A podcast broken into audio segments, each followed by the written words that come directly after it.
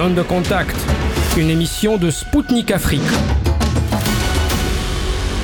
Bonjour à toutes et à tous. Vous êtes à l'écoute de Zone de contact sur les ondes de Spoutnik Afrique. Je suis Anthony Lefebvre et je suis ravi de vous retrouver aujourd'hui pour un nouveau numéro de Zone de contact. Avec Zone de contact, observez de près les derniers rebondissements de la géopolitique mondiale. Nous consacrerons notre émission aujourd'hui au discours du ministre russe des Affaires étrangères qui a déjà fait beaucoup de bruit dans le monde. Sergei Lavrov a tenu une conférence de presse pour dresser le bilan de l'année 2022 pour la diplomatie russe. Les masques sont tombés, a-t-il dit, ayant vu le comportement de l'Occident. Mais c'est plutôt monsieur Lavrov lui-même qui, au cours de cette conférence, faisait tomber les masques et n'avait pas peur d'aborder des sujets douloureux. À en juger par la réaction de nombreux politiciens et journalistes dans le monde entier, ses propos ont piqué au vif beaucoup d'entre eux. Nous décrypterons ensemble son discours et nous nous pencherons sur les thèmes les plus importants, dont l'Afrique n'est pas des moindres. Le chef de la diplomatie russe a dénoncé la mentalité coloniale des USA qui cherchent à contrer la Russie en Afrique. Un exemple frappant serait le projet de loi américain prévoyant de contrer les activités russes sur le continent. Alors, j'ai les mêmes appréciations à propos de cette loi, comme euh, Madame la ministre de l'Afrique du Sud. En ce qui concerne euh, son influence sur nos relations avec l'Afrique, euh, je pense que la réponse réside dans ses commentaires. Pas tous les pays africains par le biais de son représentant, soient capables de dessiner sa position. Parfois, il y aurait des, des faits subjectifs, euh, certaines modalités du caractère, et il y aura des nuances de leur réaction euh, de nos collègues africains. Mais je n'ai aucun doute, même ceux qui ne donnent pas des commentaires de telles provocations américaines, ils sont profondément euh, persuadé que cette loi nuise aux Africains. C'est une mentalité coloniale cette loi traduit cette, cette, euh, cet esprit colonial. C'est le premier point. Le deuxième point, quand le secrétaire d'État Mike Pompeo était à l'administration de Trump, il faisait des visites en Afrique et lors des événements officiels, des meetings, des conférences de presse, il appelait tout le monde à arrêter le commerce avec la Russie et la Chine parce que la Russie et la Chine euh, le faisaient euh, pour servir leur intérêts cupides au détriment des intérêts des autres. Et il disait que les États-Unis le faisaient pour, euh, pour le biais du développement de l'Afrique. C'est une chose tout à fait simple, mais cette chose tout à fait simple a une euh, appréciation euh, tout à fait digne partout dans le monde et aussi en Afrique. Fin juillet, à Saint-Pétersbourg, nous avons le, la deuxième édition de notre sommet Russie-Afrique. Nous préparons euh, toute, euh, toute une série d'événements, le forum euh, des entrepreneurs. Nous préparons le document qui porte sur la transformation des mécanismes qui règlent nos relations. Il y a aussi la question de nouveaux instruments de notre coopération en matière d'investissement, des chaînes logistiques, des choses financières, le paiement. On utilisera aussi les devises nationales c'est un processus euh, qui est long, mais il euh, prend de l'ampleur. Pour M. Lavrov, le projet de loi américain témoigne du fait que les États-Unis et leurs alliés occidentaux ne considèrent pas les Africains comme capables de décider pour eux-mêmes. Cette démarche de Washington avait d'ailleurs été dénoncée en août dernier par la ministre sud-africaine des Affaires étrangères, Naledi Pandor. Elle avait déclaré que les pays africains seraient probablement contraints d'adopter de nouveaux instruments plus efficaces face aux récents développements dans le monde. Pour la ministre, cette mesure punitive s'adressait aux pays africains qui se sont abstenus de soutenir leur politique dans la crise ukrainienne. Et pour cause, en novembre dernier, les pays africains s'étaient massivement abstenus aux Nations Unies lors d'un vote d'une résolution condamnant la Russie à payer des réparations à l'Ukraine. Enfin, en ce qui concerne le prochain sommet Russie-Afrique qui se tiendra en juillet prochain, tous les pays africains sont invités à y participer. Pour rappel, le dernier sommet USA-Russie qui s'est tenu à Washington en décembre dernier ne s'était pas déroulé avec tous les pays africains, les USA avaient choisi d'exclure les pays qui ne leur convenaient pas pour des raisons politiques. Mais, en ce qui concerne la Russie, les États-Unis voudraient l'exclure de tout de manière permanente et irrévocable. Et le fait que Lavrov se soit exprimé à ce sujet en termes non équivoques a provoqué une tempête d'indignation en Occident. Euh, nous avons des exemples dans l'histoire. Hitler, par exemple, qui a mobilisé la majorité de l'Europe contre l'Union soviétique. Les États-Unis ont formé une coalition, une coalition de presque tous les Européens qui font partie de l'OTAN et aussi des membres de l'Union européenne et euh, par procuration, à travers l'Ukraine, ils mènent une guerre contre notre pays. L'objectif est le même, c'est de régler définitivement la question russe. C'était la même chose avec Hitler qui voulait trancher la question juive. Maintenant, si vous lisez les hommes et les femmes politiques de, des pays baltes, de Pologne ou des personnes beaucoup plus adéquates, ils disent que la Russie doit subir, essuyer une défaite stratégique. Lorsque le ministre parle lors de son intervention de solution finale à la question russe, il faut revenir sur toutes les restrictions occidentales imposées contre la Russie bien avant le début de l'opération spéciale. En effet, les sportifs russes sont bannis de participation aux Jeux olympiques depuis les Jeux d'hiver de 2018. Ils ne peuvent plus concourir sous leur drapeau et leur hymne, au nez à la barbe du principe de neutralité dans le sport. Dans les pays baltes, des mesures discriminatoires sont prises contre les populations russophones. Différentes lois ont été adoptées pour restreindre, voire interdire l'usage du russe. Depuis le début de l'opération spéciale russe, la russophobie jusqu'ici latente s'est amplifiée. En Europe, des événements culturels ont été déprogrammés sur des bases de nationalité et la littérature russe supprimée dans une université italienne. Enfin, des citoyens russes ont été discriminés, voire agressés. C'est notamment le cas en France, où de nombreux citoyens russes ont vu leur compte en banque bloqué pour le simple fait que ceux-ci sont russes ou ont un nom de famille à connotation russe. Sergei Lavrov a rappelé que les pays occidentaux accusent la Russie et les Russes d'être responsables de tous les maux du monde. Bien sûr, cette année était loin d'être facile, elle était unique en quelque sorte. Parce qu'au cours de cette année 2022, on a eu des tendances euh, très profondes dans la géopolitique, dans les aspirations euh, des États. Nous avons vu les tendances qui ont été développées pendant des dizaines d'années. Et bien sûr, nos collègues occidentaux tentaient de transformer l'Ukraine, transformer tout ce qui se passe autour de ce pays dans euh, un sujet important qui était couvert par des médias, d'en faire euh, un événement politique et économique le plus important.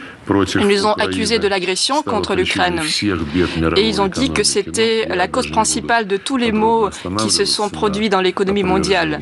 Moi, je ne vais pas m'arrêter sur euh, la réputation de ce fait parce que il y a des statistiques, la statistique du Fonds monétaire international, de la Banque mondiale, euh, du PAM euh, de, du FAO et d'autres structures internationales témoignent du fait que cette crise s'est développée bien avant le début de l'opération militaire spéciale.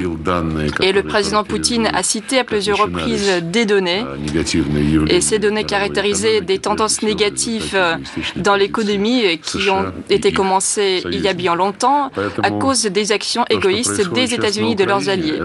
Alors ce qui se passe en Ukraine en ce moment, c'est le résultat de la préparation des États-Unis qui euh, se poursuivait pendant de nombreuses années. Ce sont les activités de, leurs satellites. C'est le début de la guerre hybride contre la Fédération de Russie. Euh, ce n'est pas en fait caché. Si vous lisez des personnes impartiales, des spécialistes en politologie, des hommes, des femmes politiques impartiales, impartiaux, vous pouvez vous en assurer.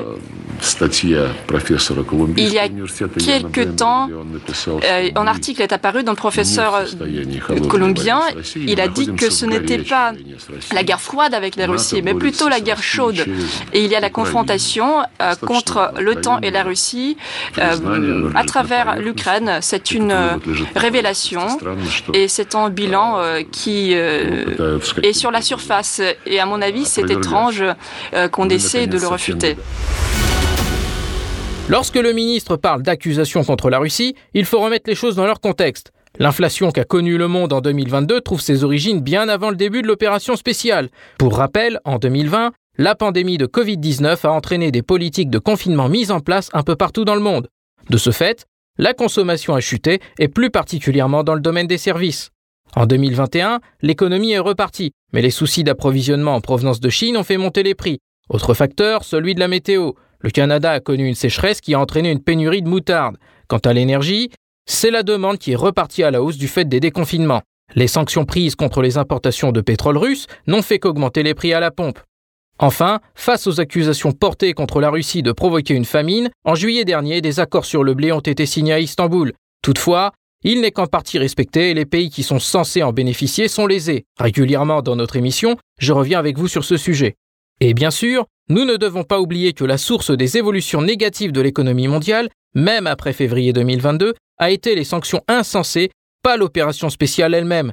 Nombre d'observateurs attendaient de savoir quelle serait la position de Sergei Lavrov sur des négociations entre la Russie et l'Ukraine. Ces derniers mois, des articles dans des médias américains relayaient l'idée que Washington pourrait pousser Kiev à revenir à la table des négociations. En ce qui concerne les négociations, on, a, en a parlé plusieurs fois, je ne veux pas répéter les, euh, faits évidents. En mars dernier, nous avons euh, soutenu l'idée de négociation lancée par l'Ukraine, le projet de règlement proposé par l'Ukraine, mais on a frappé l'Ukraine, l'Occident a frappé l'Ukraine en disant que c'est trop tôt. Et euh, les représentants officiels ont dit plusieurs fois que c'est trop tôt, il faut plus d'armes pour l'Ukraine pour qu'elle euh, jouisse de positions plus fortes. Et Stoltenberg a dit que l'armement de l'Ukraine, c'est euh, la voie vers la paix. Zelensky, lui, euh, a des initiatives absurdes, un plan de 10 points où tout est mélangé, la sécurité alimentaire, énergétique, biologique, le retrait de troupes russes de, de tous les territoires l'autodénonciation de la Russie, le tribunal, tout ça. Euh, il n'y a pas question de pour parler parce que Zelensky a interdit euh, par euh, la loi les négociations avec la Russie. Du coup, ces déclarations de l'Occident que eux, ils sont prêts alors que la Russie n'y est pas. Bon, il faut poser la question quelle est la perspective de négociation entre la Russie et l'Occident sur le dossier ukrainien? Nous serons prêts à à répondre à toute proposition solide, mais pour l'instant, il n'y en a pas. Mais nous serons prêts à y répondre.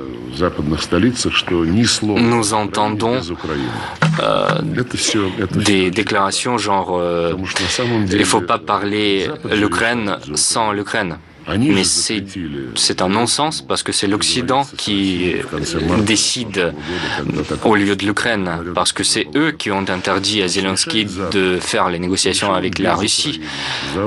Du coup, c'est l'Occident qui a fait cette décision au lieu de l'Ukraine.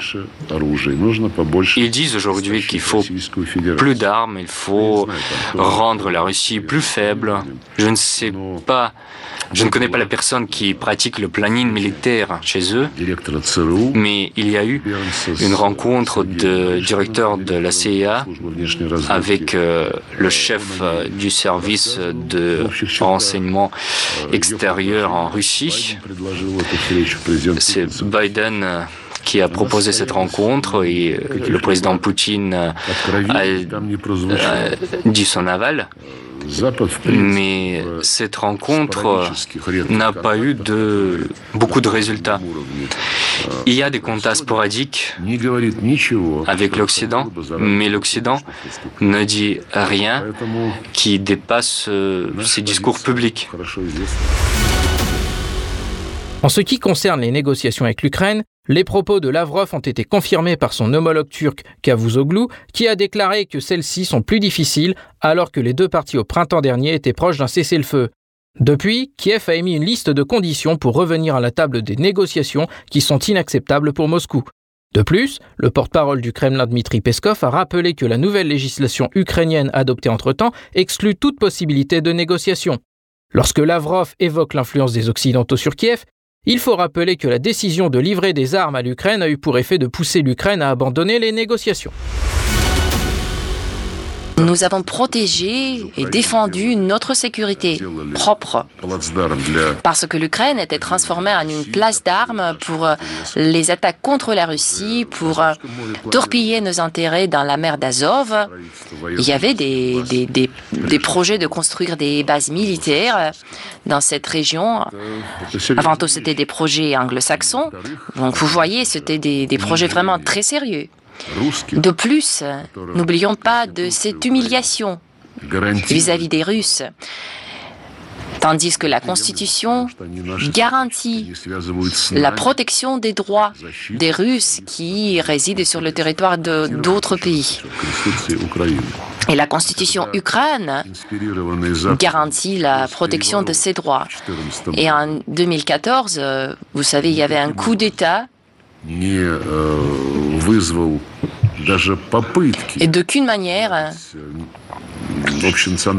il n'y avait pas de tentative d'organiser un dialogue interne en Ukraine. Immédiatement, l'Occident a déclaré ses objectifs anti-russes ils ont adhéré au principe du nazisme. On a bombardé Donetsk et Lugansk et on voit aucune investigation, aucune enquête sur les crimes commis contre ces villes. Et là où la guerre était arrêtée contre ceux qui n'ont pas accepté ces principes, c'était les accords de Minsk qui sont venus sur le menu. Vous savez, tous les trois signataires, sauf Poutine, ont dit que le seul objectif de la signature de ces accords était de gagner plus de temps pour, pour livrer plus d'armement à l'Ukraine, pour la préparer mieux à la guerre. Et si vous croyez que c'est aussi la situation où nous n'avons pas manifesté nos meilleures qualités, là, je ne sais pas quoi vous dire, parce que nous étions la seule partie à respecter les accords de Minsk. Tous les tous les, les restes ne faisaient rien. Évidemment, ils agissaient sous la houlette américaine. Et si vous dites que la Grèce et le Chypre en souffrent aussi, en fait, je ne sais pas ce qui cause plus de souffrance à la Grèce. Parce que de notre côté, avec des Chypriotes, avec des Grecs, nous avons toujours eu des rapports d'amitié. Et bien sûr, euh, il y avait des différends avec les autorités de ces pays-là. En tout cas, ce que je viens d'évoquer, c'est la politique qui s'est menée pendant des années. On s'accumulait des, des, renforts pour déployer cette guerre hybride contre notre pays.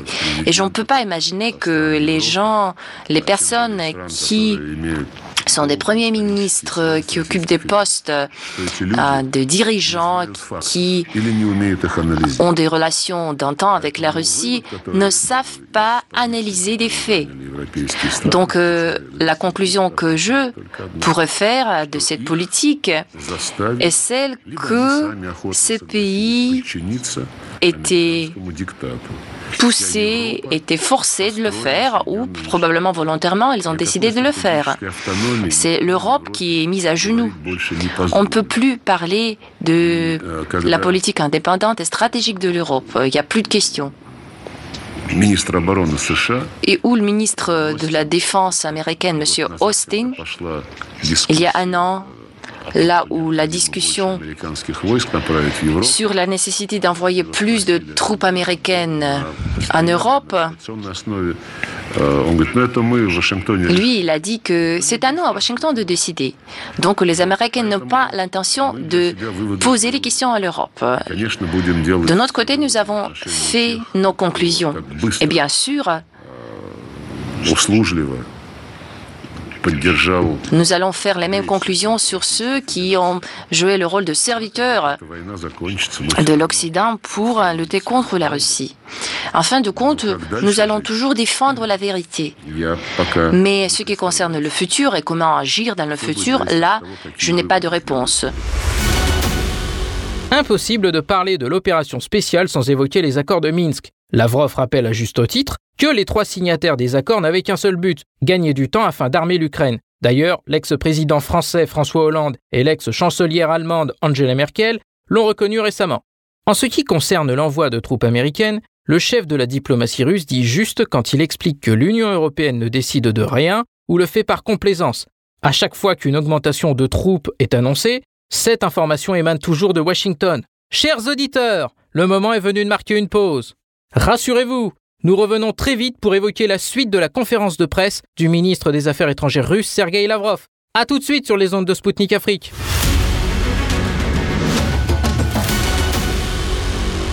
De retour sur les ondes de Spoutnik Afrique, ici Zone de contact présentée par Anthony Lefebvre.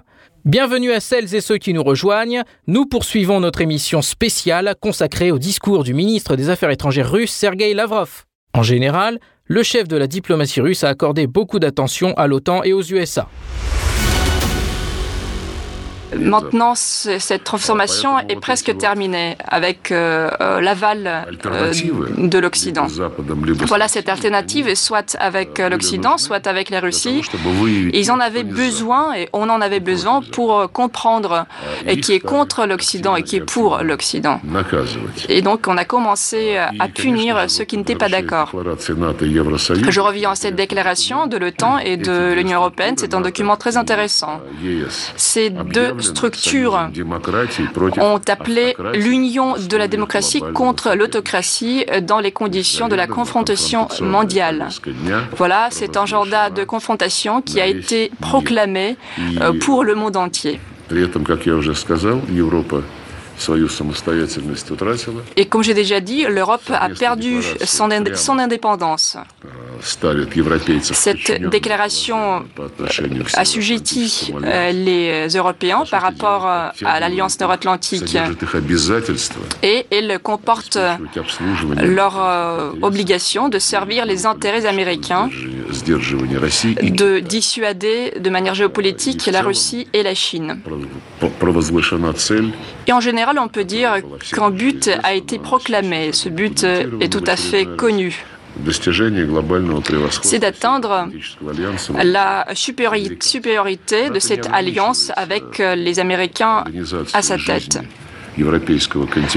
Mais euh, les Américains euh, ne se privent pas uniquement d'instaurer la vie des Européens. Depuis le sommet de Madrid, on a parlé de la responsabilité globale de ce bloc, notamment en ce qui concerne la région de l'Asie-Pacifique. Maintenant, euh, le temps l'appelle la région Indo-Pacifique. On comprend, c'est euh, la, tentative de jouer avec euh, l'Inde pour introduire de nouvelles difficultés avec la République populaire de Chine, par exemple. Et il y a le slogan de l'indivisibilité de la sécurité dans cette région, la région Indo-Pacifique. C'est un jeu de mots. Si autrefois, à l'ESCE e et dans le Conseil de Russie OTAN depuis les années 90, on euh, euh, disait que nous, nous, nous engageons à respecter les principes d'indivisibilité euh, de l'espace et c'était quelque chose d'égal pour tous les États. Et on devait ne pas renforcer notre sécurité au détriment de la sécurité des autres. Mais maintenant, ce terme est sorti hors du contexte et il a une nouvelle définition.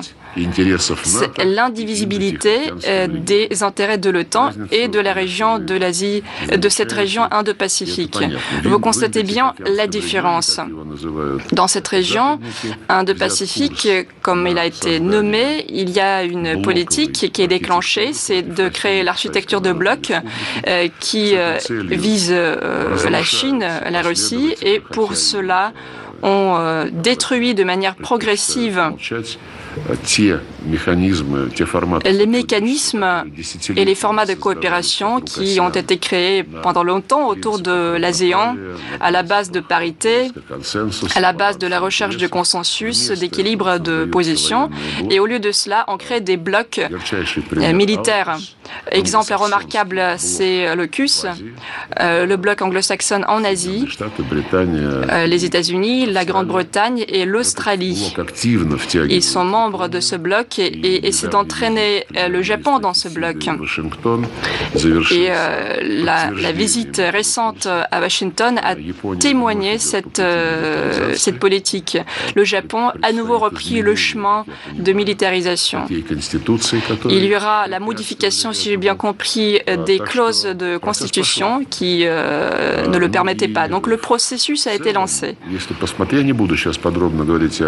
je ne veux pas m'arrêter là-dessus, entrer en détail euh, sur la politique de l'Occident dans d'autres domaines, mais en général, si je dois le caractériser, si je dois dire que la position des États-Unis et de l'Occident à ce jour,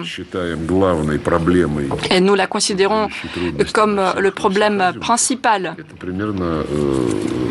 C'est à peu près la chose suivante la politique de Washington à faire du diktat dans les affaires euh, internationales. Cela veut dire que nous, les Américains, nous pouvons faire tout, le, tout ce que nous voulons, où nous voulons, euh, même euh, à l'autre bout du monde. Ce que nous considérons comme utile, nous allons le faire. Et vous, les autres, sans notre aval américain, vous ne pouvez rien faire. Même si vous avez des menaces directes à votre sécurité, que nous, les Américains, nous créons juste euh, à côté de vos frontières. Quand Lavrov affirme que derrière l'agenda délibérément conflictuel de l'UE et de l'OTAN se cache une stratégie de dissuasion géopolitique de la Russie et de la Chine, il faut revenir plusieurs années en arrière. En 1989, la chute du mur de Berlin a mis un terme au monde bipolaire que le monde connaissait pour laisser sa place à un monde unipolaire dominé par les États-Unis. En 1990, une rencontre entre le secrétaire d'État américain James Baker et l'ancien ministre soviétique des Affaires étrangères Edouard Shevardnadze s'est tenue. Il avait été question du non-élargissement de l'OTAN dans le cadre des discussions portant sur les futurs accords 2 plus 4 qui devaient sceller la réunification allemande. L'Union soviétique et le pacte de Varsovie qui n'ont pas survécu depuis ont laissé le champ libre aux États-Unis et à l'OTAN. Cela s'est vu dans le cadre de la Yougoslavie. La Russie, affaiblie par l'effondrement de l'URSS et par un défaut de paiement survenu un an plus tôt, n'avait pas pu réagir au bombardement perpétré par l'Alliance en 1999. Et pendant ce temps, les frontières de l'OTAN se sont élargies bien plus à l'est pour se rapprocher des frontières russes. Enfin, en ce qui concerne la Chine, Washington joue au pompier pyromane. La visite de Nancy Pelosi à Taïwan en août dernier le confirme. La Chine avait protesté contre une telle visite, ce que les USA avaient refusé d'entendre. Pékin est constamment soumis à des sanctions américaines mais l'ampleur des sanctions qui ont frappé la Russie depuis le début de l'opération spéciale était difficile à imaginer auparavant. De sanctions contre un pays ayant violé ses, euh, ses, obligations. Et donc les Occidentaux, qui ont, ayant initié les euh, sanctions, disaient qu'il ne s'agissait pas de sanctions pour punir des peuples, mais plutôt de sanctions pour punir les régimes. Où sont ces déclarations Les sanctions contre la Russie sont qualifiées de sanctions euh, pour pousser la population à une révolution contre le régime. Voilà. Et cette réaction, euh, cette réaction effrénée, une tentative de faire à tous les moyens d'assurer la domination américaine et occidentale sous les ordres de Washington. Donc cette réaction effrénée reflète la compréhension qu'historiquement, il s'agit de renverser le cours de l'histoire. Pour les Occidentaux, l'objectif des sanctions est de faire changer de ligne les leaders des pays visés. Toutefois, l'Occident a oublié une chose. Ce n'est pas dans les habitudes des Russes de manifester dans les rues. Cette méconnaissance de la Russie et de son peuple entraîne des paquets de sanctions aussi inutiles les uns que les autres. Depuis 2014, la Russie a appris à vivre sous le régime des sanctions. Le pays a notamment développé son agriculture qui était jusqu'alors sous-exploitée. C'est notamment le cas des fromages français qui ont été remplacés avec succès par des producteurs locaux, mais aussi de Français qui ont fait le choix de s'installer en Russie pour lancer leur production. Enfin, en ce qui concerne les tentatives d'empêcher la formation d'un monde multipolaire, cela est visible notamment avec la politique américaine vis-à-vis de la Chine, comme je l'ai évoqué tout à l'heure. Parmi ceux qui subissent la pression de l'Occident mais n'abandonnent pas, il y a bien des pays arabes. Les Arabes sont nos amis de longue date, ce sont euh, nos amis fiables. et nous soutenons des contacts réguliers avec ces pays euh, par des canaux bilatéraux, avec la Ligue des États arabes, avec le Conseil de coopération euh, des pays du Golfe. C'est hier, ce n'est que hier que j'ai eu une rencontre avec les membres de cette Union des États arabes, la Ligue des États arabes. Et en mars, j'étais au euh, dans euh, le QG de cette organisation. J'ai fait un euh, discours devant tous les membres de cette organisation. Je vois qu'ils comprennent notre position. Je constate qu'ils comprennent que ce n'est pas uniquement l'affaire de l'Ukraine, mais c'est plutôt la lutte pour un nouveau euh, ordre mondial, un nouvel ordre mondial. C'est la lutte entre euh, ceux qui doivent être euh, soumis aux États-Unis et à leurs satellites et entre ceux qui veulent que l'ordre mondial soit démocratique. J'ai déjà dit, des pays, les pays occidentaux exigent partout de tout le monde d'appliquer des règles diplomatiques, mais il euh, vise uniquement la structure, l'organisation de tel ou tel État, alors que même aux États-Unis, il est impossible de poser des questions sur la démocratie. Il y a des, sondages, des analyses euh, sur les élections récentes qui se sont tenues aux États-Unis. Il y avait parmi euh, les membres euh, des personnes défentes, il y avait ceux qui ont reçu beaucoup plus de, de voix. il y avait aussi des, des fraudes par poste. Dès qu'on parle avec les Américains à propos de la démocratie dans les relations internationales, ils évitent ces questions parce qu'ils veulent que le monde soit euh, dirigé par les règles et non pas par le droit international qui assure euh, la démocratie où euh, chaque pays est souverain, mais ils veulent qu'il y ait des, règles, les règles qui assurent, qui servent les intérêts de l'ordre de, de milliards d'or. Alors, il y a encore une fois cette jungle qu'il faut défendre. Aucun pays des pays arabes n'a rejoint ces sanctions, malgré la grande pression de l'Occident. Cette pression est arrogante, à mon, à mon avis, est humiliante. On a pu constater que l'Arabie saoudite n'a pas cédé aux pressions des États-Unis. Le 7 octobre 2022, l'OPEP, qui réunit les pays producteurs de pétrole, a décidé de baisser sa production de pétrole aux grand dames de Joe Biden qui souhaitait le contraire. Pourquoi? Joe Biden pensait qu'en faisant pression pour augmenter la production de pétrole, cela ferait baisser le prix du baril sur les marchés, pour ainsi faire chuter les revenus de Moscou et calmer sa population qui subit une forte hausse des prix à la pompe. Autre symbole fort, la visite de Joe Biden en Arabie saoudite cet été dernier a été un flop. Il faut dire que Biden avait évoqué le dossier de la répression de la dissidence, ce qui peut être vu à juste titre par les Saoudiens comme une ingérence dans leurs affaires intérieures. Les pays des BRICS, bien sûr, continuent également de résister. C'est le cas de l'Afrique du Sud. Moyen d'assurer la domination américaine et occidentale sous les ordres de Washington. Donc, cette réaction effrénée reflète la compréhension qu'historiquement, il s'agit de renverser le cours de l'histoire. Et dans le fond, ils essaient de freiner la formation d'un monde multipolaire qui euh, se passe de manière très naturelle parce que les pays euh, accusent un développement euh, économique comme par exemple la Chine ou l'Inde, nos partenaires stratégiques. Regardez la Turquie, le Brésil, l'Argentine, l'Égypte. plusieurs pays du continent africain qui regorgent d'un potentiel énorme compte tenu de leurs ressources naturelles. Donc on assiste à une formation de nouveaux centres économiques et politiques que l'Occident veut empêcher en spéculant sur les mécanismes créés pour desservir les intérêts occidentaux dans le cadre de cette globalisation de l'Occident. Et le rôle du dollar en tant que monnaie de réserve est crucial. C'est pour cela qu'aujourd'hui, dans le cadre de nos contacts avec euh, l'OCS ou le BRICS, dans d'autres structures, euh, comme la CEI ou l'Union économique asiatique, euh, avec d'autres associations asiatiques et autres organisations, nous essayons de mettre au point les nouvelles formes d'interaction pour ne pas dépendre à l'Occident et euh, de ces méthodes euh, néocoloniales. Comme le président Poutine a dit, ces méthodes euh, existent pour piller les autres parties du monde. Et nous allons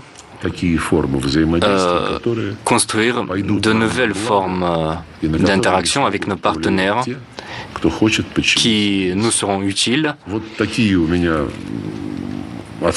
voilà quelles, quelles estimations pour moi. L'essentiel, c'est que les processus de l'année 2023 et ces processus qui ne datent pas d'hier, en fait, euh, ils vont poursuivre parce que la formation d'un monde multipolaire et la formation de relations justes, démocratiques, selon la charte des Nations Unies sur le respect de la souveraineté de tous les États, cela prend du temps. Il faut retenir dans cette partie une expression clé employée par Lavrov, la formation d'un monde multipolaire. Celle-ci passe notamment par le groupement des BRICS composé du Brésil, de la Russie, de l'Inde, de la Chine et de l'Afrique du Sud. Ce format pose les bases d'un monde multipolaire et attire de plus en plus de pays non occidentaux. C'est notamment le cas de l'Algérie et de l'Argentine qui ont annoncé vouloir intégrer ce groupe économique qui représente plus de la moitié de la population mondiale. En octobre dernier, le club de discussion Valdai, qui constitue une alternative au forum de Davos, a montré cette tendance. Dans son discours, Vladimir Poutine avait déclaré qu'un certain nombre de chefs d'État s'étaient positionnés sur la fin d'un monde dominé par un Occident qui fait des lois et des standards qui évoluent en fonction de ses besoins.